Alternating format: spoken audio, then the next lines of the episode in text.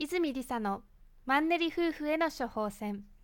ラブラブな夫婦関係を築く方法。この番組は結婚12年目にもかかわらず新婚みたいにラブラブだねといつも言われるコーチの泉理沙が夫婦仲良しの秘訣について語ったりリスナーの皆様からの質問に毎週直接お答えする番組です。それでは今回の番組をお楽しみください。こんにちは泉理沙です。パートナーのまさとです。本日は最初にお知らせが2点あります。え今回皆様のおかげでポッドキャスト泉理沙のマンネリ夫婦への処方箋ラブラブな夫婦関係を築く方法がなんとキッズファミリー部門で2位を獲得しました。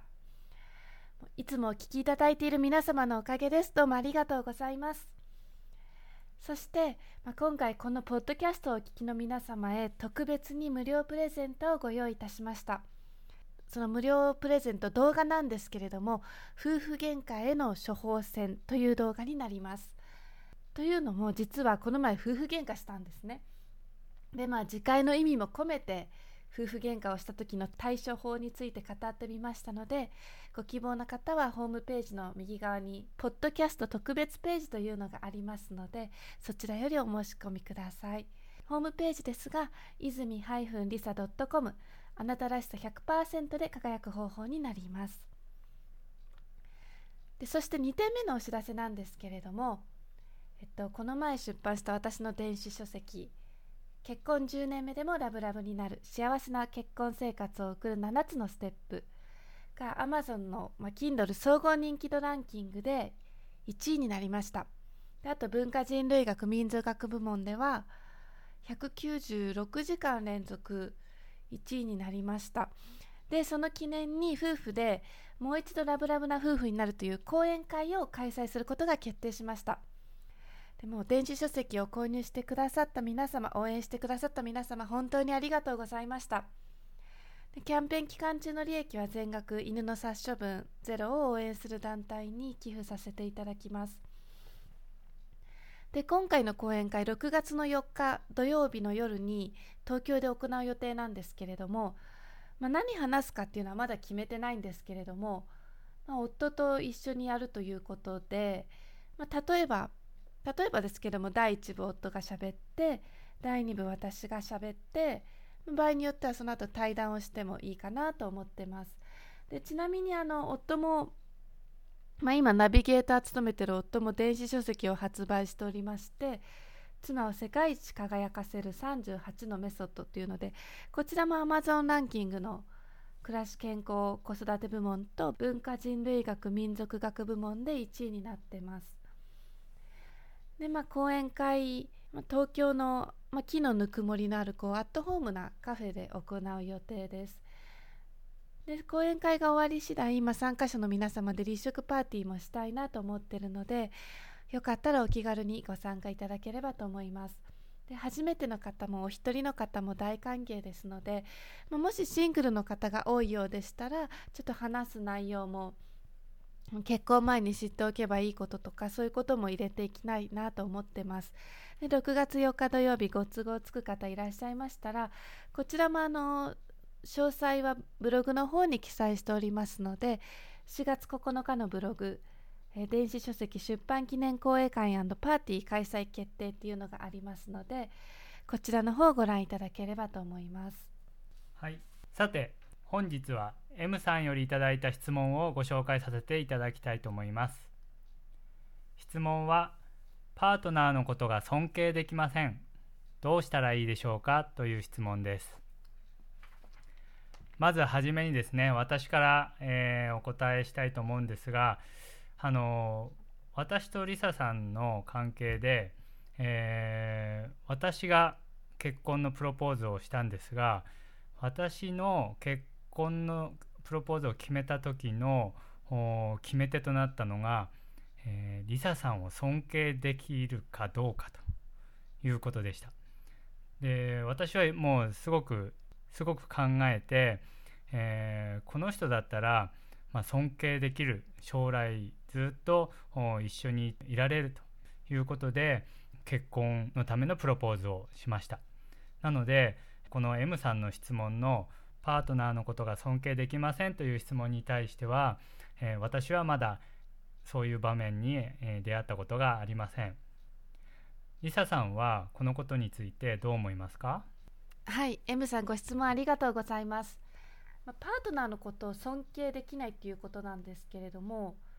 私は正直なところパートナーのことを尊敬する必要はないと思ってます、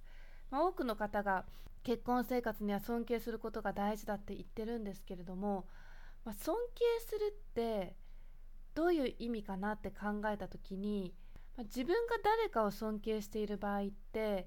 まあ、相手は自分よりはるかに上の人だとか、ま私はあの人のようにはなれないなっていう気持ちがあると思うんですね。で要は気づいてないところでこう私はあの人のようにはなれないっていうふうにまあ、自分を低く見積もってる。自分の価値を低く見積もっていたり自分を責めている可能性があると思います、まあ、でも他の方からしたら M さんも M さんにしかないものっていうのを持ってると思うんですね。で逆に言うと、まあ、今回いただいた尊敬できないっていう質問なんですけれども尊敬できないっていうことは尊敬しないことによって自分を相手よりはるか上に置きたいっていうふうに気づいてないかもしれないけれども心の奥底で思っている可能性があると思います。でつまりそうすることで自分を認めてもらいたいってどっかで思ってるっていうことですね。でもまあ人間っていうのは一人一人違うのでそんなに優劣をつけなくてもいいんじゃないかなって思います。でおそらく M さんっていうのは、まあ、向上心とか成長意欲が高い方じゃないかなと察しますまあ、常に成長してすごいってこう褒めてもらえないと安心できない。まあ、から見ると M さんもきっと日々成長してたりすごいなって思われてるところがたくさんあると思うんですね。まあ、よくこう世界で一つだけの花とかって言いますけれどもバラの花はバラの花だから素敵だしチューリップの花はチューリップの花だから素敵っていうことですよね。まあ、ですのでこう尊敬できないっていう気持ちの背景にある、まあ、自分を認めてあげられないっていうところがあると思うので、まあ、自分を認めてあげるにはもう自分を褒めることが一番だと思います。でできればこれから毎日してほしいことがあるんですけれども、まあ、お風呂に入る時だったりとか夜寝る前だったりとか、まあ、ご都合のいい時でいいんですけれども毎日今日一日素晴らしかったこと自分がやった素晴らしかったことっていうのを10個考えてみてほしいんですね。でこう自分のことをたくさん褒めてあげてくださいでそうやって自分のことを心の底から認めてあげられるようになるとそうやって自分のことを褒め続けていくうちに、まあ、自分のことを心の底から認められるようになってパートナーがパートナーが、まあ、自分のできることをたとえできていなかったとしても気にならなくなると思います。でむしろこう自分ができないことでパートナーができることそういうところがたくさん目につくようになるんじゃないかなと思います。でそうすると自然にこうパートナーのことを自分と同じように一人の人間として尊重できるようになるんじゃないかなって思います。一人一人いいところは違うのでこう優劣をつけずに自分のことを褒めるっていうことだけやっていくときっと変わっていくと思います。で自分のできているところをパートナーができなくってパートナーができてることを自分ができないっていうのはもう一人一人違うので当たり前なのでそんなに心配しなくても大丈夫だと思います。はい M さんありがとうございました。リサさんがこの前私と喧嘩した後にこっそり撮った動画って言っていたんですが私はこのことについて本当に知りませんでした、えー、家に帰ってきてから撮ったよって言われて何を撮ったのかなと思ったんですがこっそり動画を撮っていたと。でその動画を今回はポッドキャストをお聞きの皆様へ特別に無料プレゼントしようかなと思っております。ご希望の方はホームページ泉 -lisa.com の右側にあるポッドキャスト特設ページよりお申し込みください。また6月4日の電子書籍出版記念講演会もう一度ラブラブになるの詳細は、リサさんのブログ、4月9日のブログをご参照ください。お一人様も大歓迎です。お気軽にご参加ください。皆様にお会いできるのを楽しみにしております。それでは次回も楽しみにお待ちください。